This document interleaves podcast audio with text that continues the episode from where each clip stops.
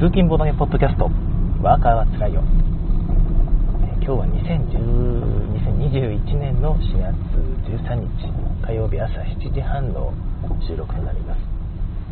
福井県の方は今日雨ですね、えーまあ小雨が降っている程度なんですが一応気温16 15度かなってなっていたんですがまた雨が降っているだけあってちょっと肌寒いそんな朝でございます。道ちょっと混んでいる感じですえー昨日の仕事は割とぼちぼち片付けてですね、えさっと帰れたんですが今日も綺麗に帰りたいですね。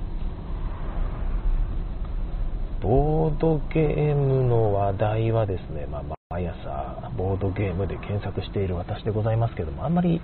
なくて、まあ、ゲームマーケットの後の話がちらほらと出ているぐらいかな。一応ゲームマーケット東京がね先日無事に終了したみたいで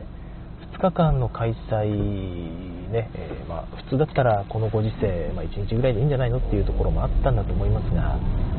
東京はやはりね2日間というゲームマーケット運営のねアークライトの判断、まあこれは私は支持したいと思っているんですが2日間どうなのかなって思っていたんですがやはりちょっと日曜日の方は少し客足が減ってしまったみたいですね。これはコロナに限らずだと思うんですがやっぱりコロナで全体の客足が遠のいている状態でのさらに日曜日減るという状況は、まあ、そこそこ痛手だったところがあったんじゃないでしょうか、まあ、それでも出てよかったなという声がたくさん聞かれますのでなんていうかあの全く客が来なかったってわけでは全然なかったみたいですね。ちょちょっと少ないかなと。なんか人によると4分の1ぐらいかなって言ってる人もいるらしいので場所によるんですよね。ちょっとその隅っこの方になっちゃうと本当に人が来ないという問題あれなんとかならないんですかね。スタンプラリーとか端っこの方に用意できないんですかね。その隅っこの方にスタンプ台みたいなのを置いておくと。やってるのかな？なんかやってるみたいな話も聞いたことあるな。そこまで行かせてあげて、えーまあ、それでね全部押せたらみたいなでなんかもらえる？なんかもらえる？何がもらえるんだろう。シールとかもらっても嬉しくないですしね。マークライトのゲーム、ま、ポストカードゲーム新作おかずブランドの新作ポストカードゲームがもらえる。これはやりますね僕だったら。もしくは、まあ可愛いキャラクターの、まあ、でもゲーマーの人にずっと歩いてってほしいっていうのがあるからやっぱりその有名ボードゲームデザイナーさんにポストカードゲーム作ってもらうっていうのは一つありなんじゃないかな、まそんな感じでちょっとその隅っこの方の対策は今回もあまり取られてなかったのかなという印象ですけども。それにしたってやっぱ4分の1はちょっと少ないないつもの4分の1ってなるとね、まあ、もちろんいつも通りの客足だったよっていうサークルさんもいたと思うのでこれは本当場所とかタイミングとかね。あとはまあ新作がどれだけ人の目に触れていたかという、まここも運のところもちょっとあるんですけどね。いつも通りセオリー通り綺麗な写真撮ってツイートしてもですねたまたま人の目に触れなかったなんてことは結構あって、えそこはまあなんていうかしつこく まああんまりやりすぎるとちょっとねあの逆に嫌われちゃうんですが、まある程度しつこくやっていくぐらいでないとゲームマーケットの直前1週間ぐらいは特にね大丈夫かなという気がいたします。おすすめのゲームゲームマ関係タグはもちろんゲームマ2021年春とかね。その時のゲームマタグに加えて何でしたっけ？無言でえボドゲームのそのゲームマ新作ゲームマ出展作品の写真を貼る。見た人もやるっていう感じのタグですね。こちらが結構見られてるみたいなんですよ。その写真だけが淡々と貼ってあるっていうのがすごく良いみたいで私もそのよく宣伝ツイートとか見るんですけど現場新作できましたっていう宣伝ツイートとか見たりするんですが写真がないんですよね。そのよ良い写真が遠くの方から盤面だけ写してる写真とかですね。えそうじゃなくてもっとコンポーネントに寄った写真が見たい。どういう内容物なのとかあまあなんていうかどういう感じのゲームなのかっていうのを見たいのにそれがなくてなんかその概念説明図とか、ま、キャラクターの写真写真というかイラストだけとかですね、まあ、箱絵だけとかっていうことがあったりして、箱絵ももちろんあのすごくかっこいいものだったらそれはそれでね物欲を刺激するんですがやっぱり内容物の写真がみんな見たいと思ってカタログには載ってませんからね、まそれをざーっと、えー、一緒なんか一覧で見れるっていうあのタグ見た人もやる系ですね。あのタグは、やっといて損はないのかなと思います。私も結局直前含めると3回ぐらい放流しましたねそのタグ。もっとたくさんやってる人はいると思いますけどももちろん同じ写真ではなくてちょっと見方を変えたりしてやっていますけどね。あの無言でやるってタグ私無言でやるべきだと思うんですけど無言でない人いっぱいいるんですよね。あれずるいというよりはちょっと秩序を乱してる気が しませんか？ちょっといやもう、ね、タグなんでね勝手にすりゃいいんですけど。本当無言無言って言ってるのにもうすごいぎっしりとテキスト詰め込んじゃったりえちょっと、ね、説明書いちゃったりする気持ち。まあ分からなくもないんですが画像で全部表現できないもんかなと思ってたりします。無言っていうレギュレーションなんだからね無言でやりましょうよ。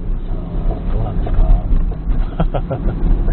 いやまあ、まあ、それも含めてあの面白いなと思っていつも見ています。同じように見ている人が直前でも本当にゲームマーケット会場の多分列に並んでいる人が見てる可能性もあるので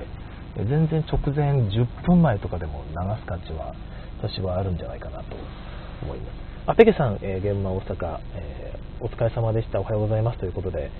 えー、ペケさんは東京は出てらっしゃらなかったんですよね、新作のパンツパンツを見るゲームでしたっけ？パンツの中身を見るゲームでしたっけ？なんかエッチなゲーム作られたんですが有名イラストレーターのテーマがだだかぶりしてしまったという、悲しい結果になってしまったんですがでもそれでも全然ねあのパンツめくるっていうパンツめくりゲームはちょっと今ジェンダー的にどうなんだっていう気はあパンツめくりじゃねえやスカートめくりでしたっけ？パンツの色を当てるゲームまりパンツパンツ言ってるとちょっとパンツが頭の中でゲシュタルトみたいになますけども。パンツの中身は見ちゃダメということではい中身はダメみたいです。パンツまでパンツまでですね、はい、パンツまでということでそういうゲーム使われてるそうなんでぜひねペケさんの可愛らしいイラストでできるので決してエッチすぎない。有名イラストレーターの方はちょっとねあの戦場的なのでねボドゲ会場でやるには勇気がいるんですがペケさんの方は可愛らしいイラストですからみんなで楽しくパンツパンツ言えると思います。こんな感じで現場大阪東京無事、えー、終わったわけですけどもうちもシュガートピアの方が完売しましたありがとうございました。予約もね本当に1日でパッと予約が埋まってしまってありがたいです、はそんなに予約数というか生産ができなくてですねしているマテリアルからコマが結局間に合わなかったんですよ、え、もう国内でちょっとお高いコマを購入してそれでやったのであんまりたくさん作れなくてですね、まあ、予約も当日分もすぐに見切れてしまって悲しかったんですけども、えー、まあ、早めに完売したよっていうぐらいの実績ができたということで。まあそれを活用していこうかなぐらいの感じですね、まあ、売り早めに売れたという事実は事実ということで、はい。えー、あと、うちで一緒に、結局私は行けなかったんですが、ブースの方をお任せしたあのイラストレーター、シナトピアのね、イラストレーター描いてくださった井上治さんですね。もう今や、あの、あれ、キャット・イン・ザ・ボックスのイラストレーターでもあり、同じく、ね、昨年のゲムマえ大賞、ゲムマ大賞大賞まだあったんでしたっけ、まあ、そういう感じの賞を取ったロキッドアイスのイラストレーターでもある井上治さんですね、もう今や売れっ子ですけども、が、ブースの方をお任せくださいということで、正直私、もう行っても多分、行ってもというか行けない可能性がバカ高い上に、えー、まあ、言ってもちょっとたくさん用意できるような感じでもなく在庫をね新作も用意できずこりゃおそらく言ったら運賃で赤字だなという状態だったので、出店やめとこうと思ってたんですよね。そしたらまあ稲娘さんがどうしてもシュガートピアを フューチャリングした場を作りたいということでもうありがたい話で即受けでぜひお願いしますということでお任せしていたんですがすごいなんか写真でもバズってましたよね。いやものすごい豪華なブース作ってくださって。もともと井上治さんってあのコミケとかで結構大々的にブースをされてた経験が長年あってですね。そういうとこでイベントで物売りをするというところのある意味プロフェッショナルなんですよね。グッズなんかも長らく作ってらっしゃって。特にねあのアクリルの魔術師という異名を持っているぐらいで。アクリルグッズを作るときに、まあ、その実際にアクリル製作会社で働いてらっしゃったんですよ、あの井上さんって、これ言っちゃっていいのかな、まあ、そのもう今はもちろん違うんですが、えー、まあ、アクリルの製作のプロなんですよね、でまあ、そういうグッズも含めて、シガトピアのコマとかで、えー、他のゲームの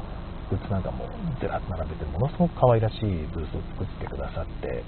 えー、まあ、おかげで、えー、完売見た方もねこう近寄ってシガトピアの王様の、ね、でっかい縦看板とかもあったんですよね。で見た方が「シガトピアってもう売り切れちゃったんですか?」みたいな感じに何回もなってたらしいのでいやーシピールマテリアル 本当に注文して1ヶ月経っても来ない。ずっと見たらなんかドイツで止まってるんですよね。でおそらく例の何でしたっけあの運河ですね。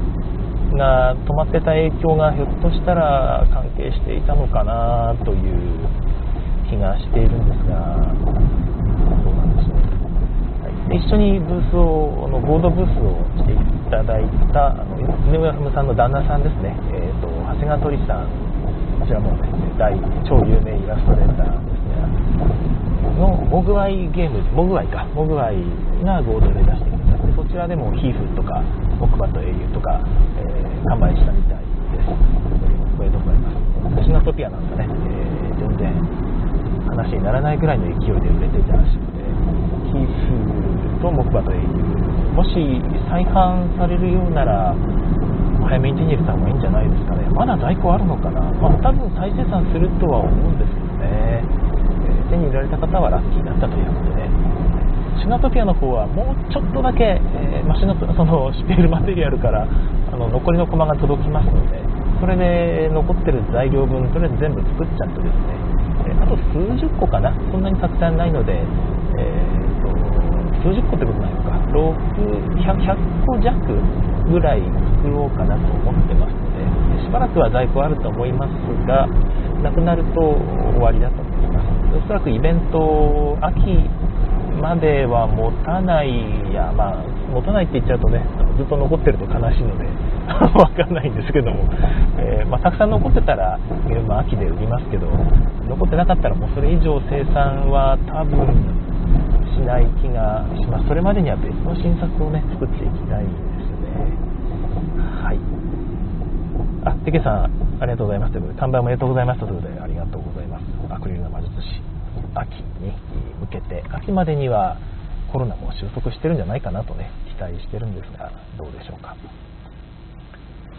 はい、ということで現場の話はこの辺にしまして、えーと、今日お話ししたいゲームはですね、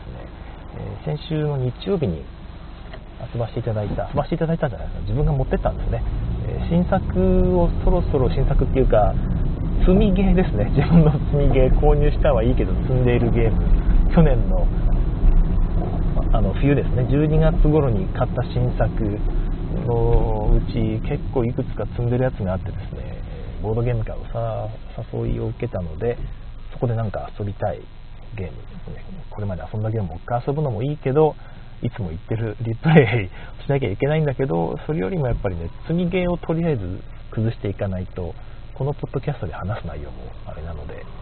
選んだ結果ですね、まあ、ハラータウですね、ローゼンブルクのハラータウを、えー、やろうかなと、ようやく思い至りまして、なんかそのちょっとソロベソロプレイっぽいやつやりたいなって思ったんですよね。資源変換でコネコネしてやるっていうゲームがやりたくなる時あるじゃないですか。で、どうかなと思って持ってったんですけども意外とソロプレイだけじゃなかったというのが感想でございますちゃんとインタラクションがあってワーカープレイスメントがあるんですねでワーカープレイスメントがあるのでそこでのやり取りが割と濃厚で結構ガチガチなところがありました。何ていうのかな。ローゼンベルクすごいなって思ったんですけど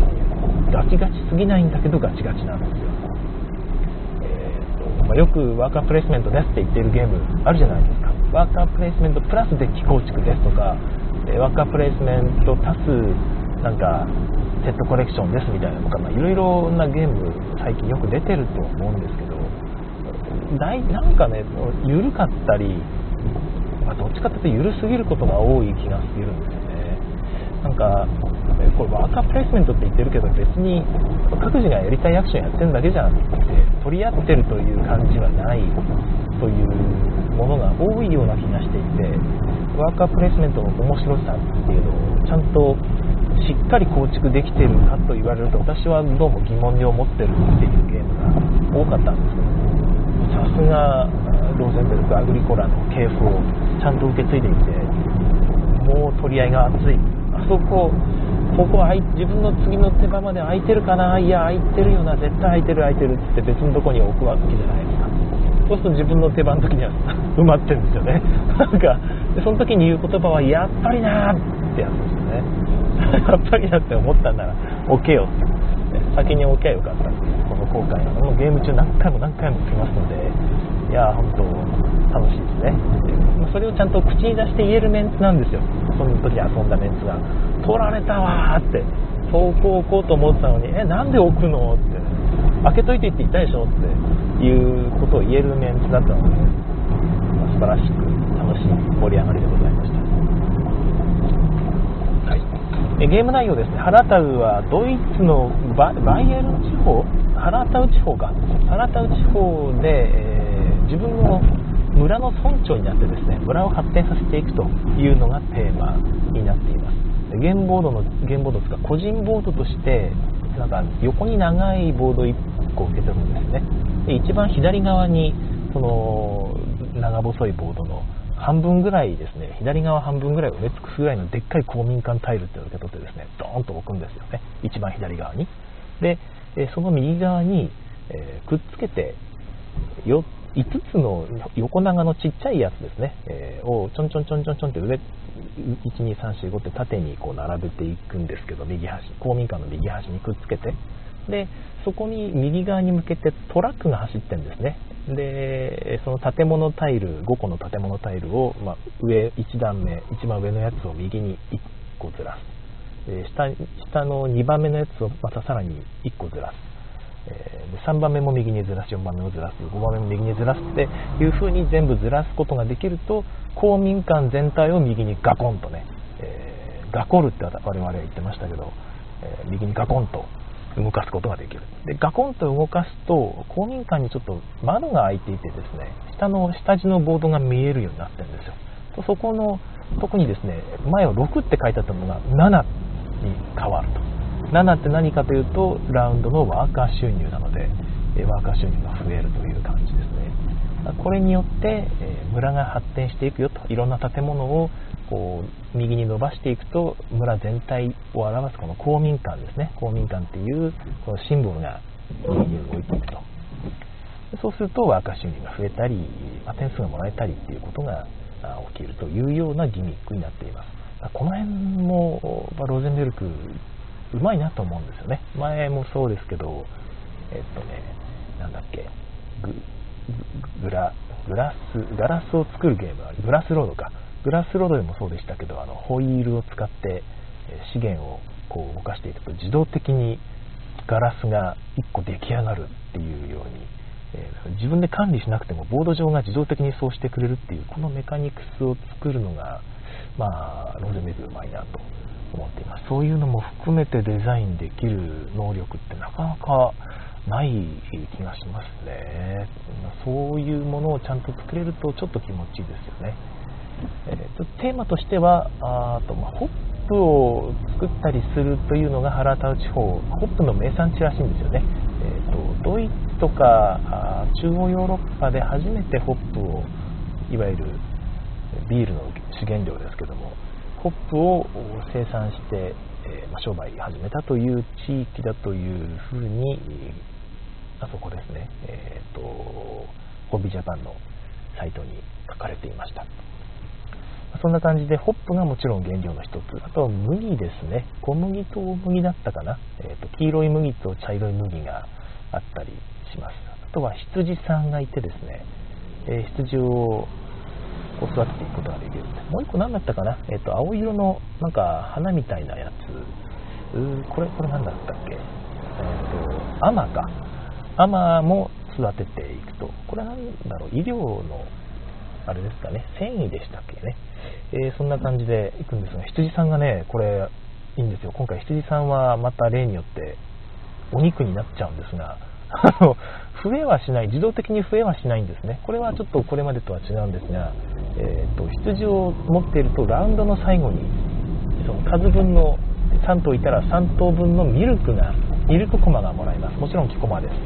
え、ミルクがもらえてそのミルクを使ってまたいろんなことができるんですね。で一応その拡大再生産としてミルクを2個払うと羊1頭増える。ミルクを4個払うと羊が2頭増えるというアクションですね。これはワーカープレイスメントのアクションスペースなんですが、まあ、あってまあ、羊でミルクをもらいミルクで羊をもらいみたいな一応拡大再生産はできるようにはなっていますが羊を1個もらうってアクションがね結構あと2つぐらいあるんですよね。3つだったかな。もあったりあとはカードプレイがこのゲームの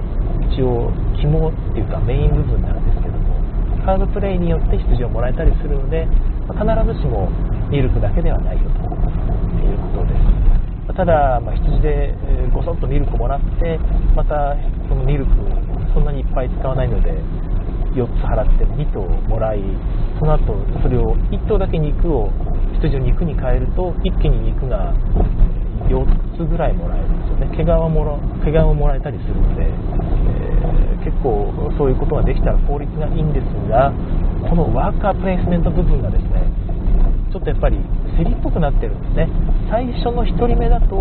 ワーカーコマ1個でいいんですがさっきラウンドの最初に6個とか7個もらえるって言いましたよね。そのコマを1個でいいんですがすで、えー、に1個置かれていると次に使う人は2個払わなきゃいけない。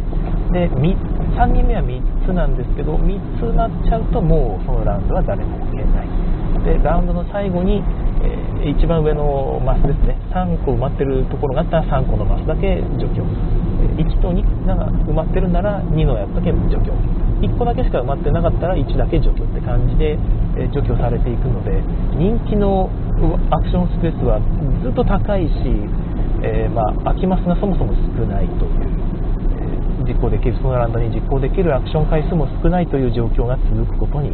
なります。これがあるのでさっき言ったようなえー、羊を羊のミルクですね。羊のお乳をまたそれを羊に変ええー、余った羊を肉に変えみたいなアクションを他の人が狙ってなければ1個ずつのコマでできるわけですよ毎回。ものすごく効率的なんですがアクションがかぶってしまうとあの人もこれやるぞってことになると、まあ、2, 個2個2個いるとかね2個3個いるみたいなことになってさらに次のラウンドもちょっとね1個じゃ取れないみたいな感じになってしまうので、えちょっと他の人の動向もね、ちゃんと見なきゃいけないんですよね。まあ、この辺のインタラクションっていうのが本当によくできていて、ちゃんと他の人の動向を見ないと、嘘だなって、もう空いてないのかよっていう、まあ、ローゼンベルクのいつもの昔ながらのローゼンベルクと言っていいんじゃないかなと思うんですが、えー、アグリコラとかルアーブルとかあの辺のワーカープレイスメント感ですよねわ取られた空いてると思ったのにっていうこの感覚がちゃんと得られるようなゲームになっています、ちなみに羊にはね今回寿命があるんですね。生まれてから3年後には死んでしまいます。悲しい。でただ羊を寿命を遅らせる遅らせるっていうか寿命を遅らせる、まあ、なんかその寿命を長くさせるっていうアクションがあってそれも含めてね、えー、とローゼンベルクボード上でその辺を管理するのがすごく上手で分かりやすくこう表現されているんですが羊さんをなんとか寿命無限の寿命を得られるスペースまで進めると 羊さんは永遠に生き続けるんですけどもその永遠に生き続けられる羊天国まで羊さんを進めていくことができれば一個一点になります。だからぜひそうしたいところですけどもなかなかこれがね、えー、それをちゃんと狙っていけばできるんですが適当にやっちゃうとあもう来年俺の一人死ぬわ肉に変えますわっていうこの「めー」っていうねと「めー」じゃねえな何だろう「めー」でいいのか「めー」はヤギですね、えー、羊の鳴き声。ちょっと忘れてしまいましたけど「めー」で合ってるな「めー」で合ってますね、えー、羊のショーンで確か石井達也が「めー」って言ってましたね。えー、そそんな感じのゲームになっておりますよそれも含めてテーマ性があるので羊さんお肉に変えてこのお肉で、えー、この建物をちょっと右に進めてみたいなことを考えていけるっていう感じですね。えーと、カードコンボって話出しましたけど一応その基本部分っていうのはさっき言ったように公民館とそのそれに付属する5つの建物を右に進めていくというだけです。でただそれで得点も取れるんですがそれだけじゃなくてカードプレイの点数もやっぱりバカにならない。